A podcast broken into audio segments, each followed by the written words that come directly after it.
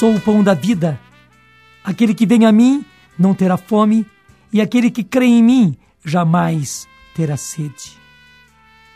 Mas já vos disse: vós me vedes e não credes. Eu desci do céu não para fazer a minha vontade, mas a vontade daquele que me enviou. Ora, esta é a vontade daquele que me enviou. Que eu não deixe perecer nenhum daqueles que ele me deu, mas que os ressuscite no último dia. Esta é a vontade de meu Pai, que todo aquele que vê o Filho e nele crê tenha a vida eterna, e eu o ressuscitarei no último dia. Eu estou lendo para você, mais uma vez, o Evangelho de São João, capítulo 6. E acabei de ler os versículos 38, 39, 40.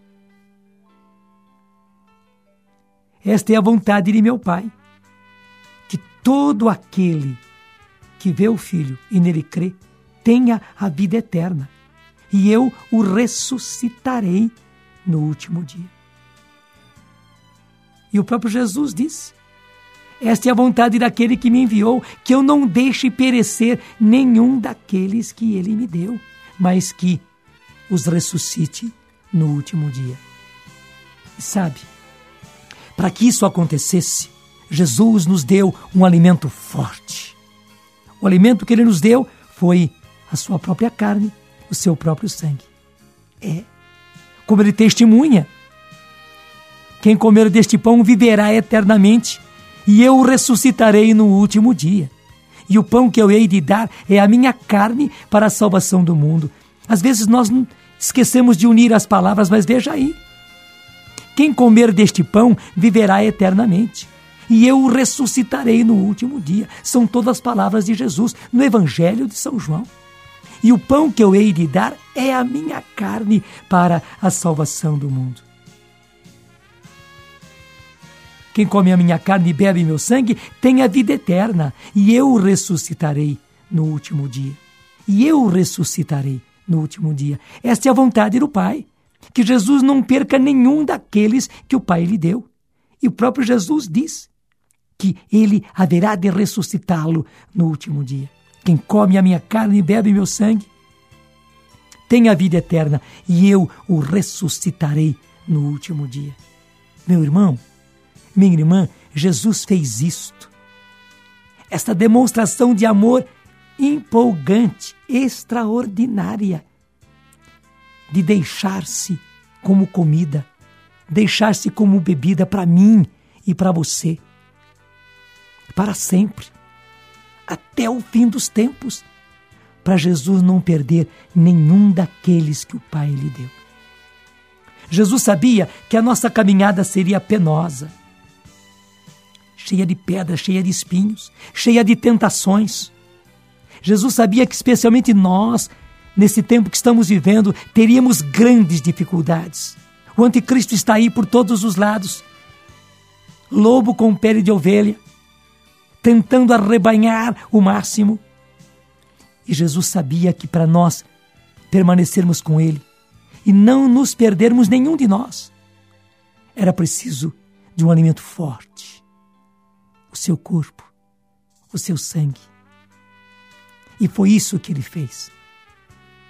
Ele deu a mim, Ele deu a você o seu corpo, o seu sangue, a sua alma, a sua divindade na Eucaristia para nenhum, nenhum, nenhum, nenhum de nós se perder. Um maravilhoso milagre da Eucaristia aconteceu assim. Quando um sacerdote, lá no ano de 1330, faz muito tempo, hein? 1330,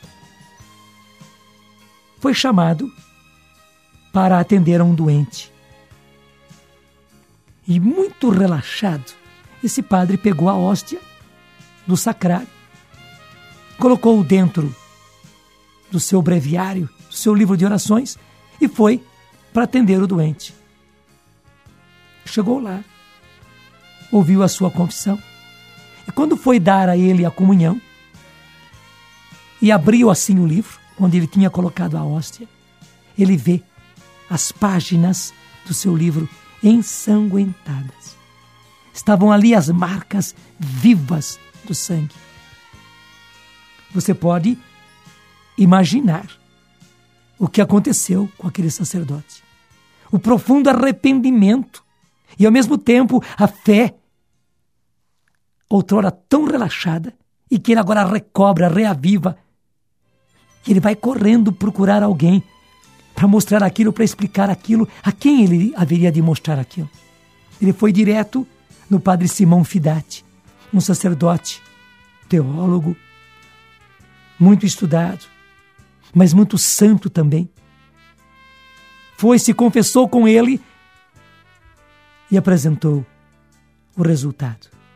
Se confessou porque ele se sentia culpado do corpo e do sangue do Senhor, pelo seu relaxamento. O que São Paulo diz aconteceu com ele. Ele usou relaxadamente do corpo e do sangue do Senhor. Estava ali confessando que ele pecou contra o corpo e o sangue do Senhor. E ao mesmo tempo mostrou o resultado. O Senhor misericordiosamente dando a demonstrar que mesmo para ele, sacerdote relaxado, Jesus estava ali presente e deixou as marcas do seu sangue. O padre Simão Fidati guardou aquela relíquia. E ainda hoje, em Cássia, é a mesma cidade de Santa Rita, onde estão os restos mortais intactos de Santa Rita, está também este milagre. A página do livro de oração está lá, com a marca viva do sangue, para todos poderem ver. E não cairmos no relaxamento, não cairmos na rotina, para não sermos irmãos réus do corpo e do sangue do Senhor.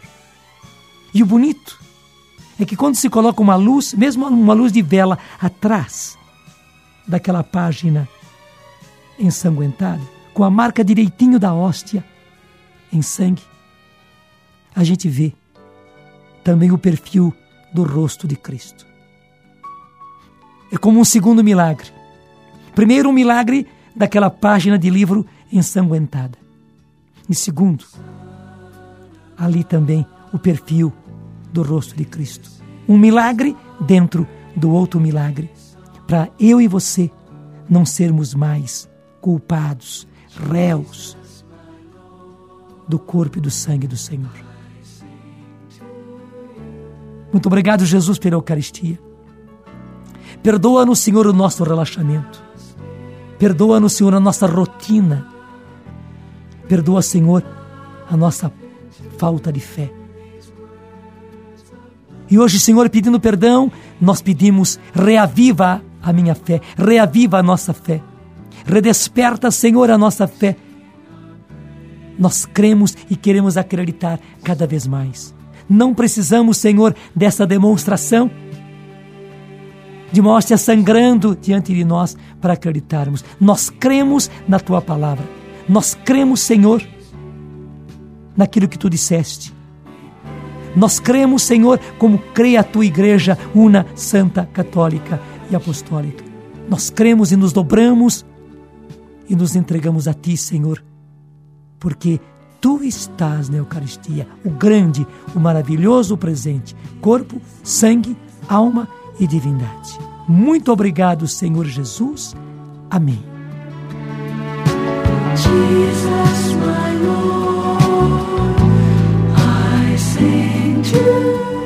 Receba a bênção deste Deus Todo-Poderoso, Pai, Filho e Espírito Santo.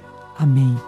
Louvores e graças se deem a todo momento ao Santíssimo e Diviníssimo Sacramento.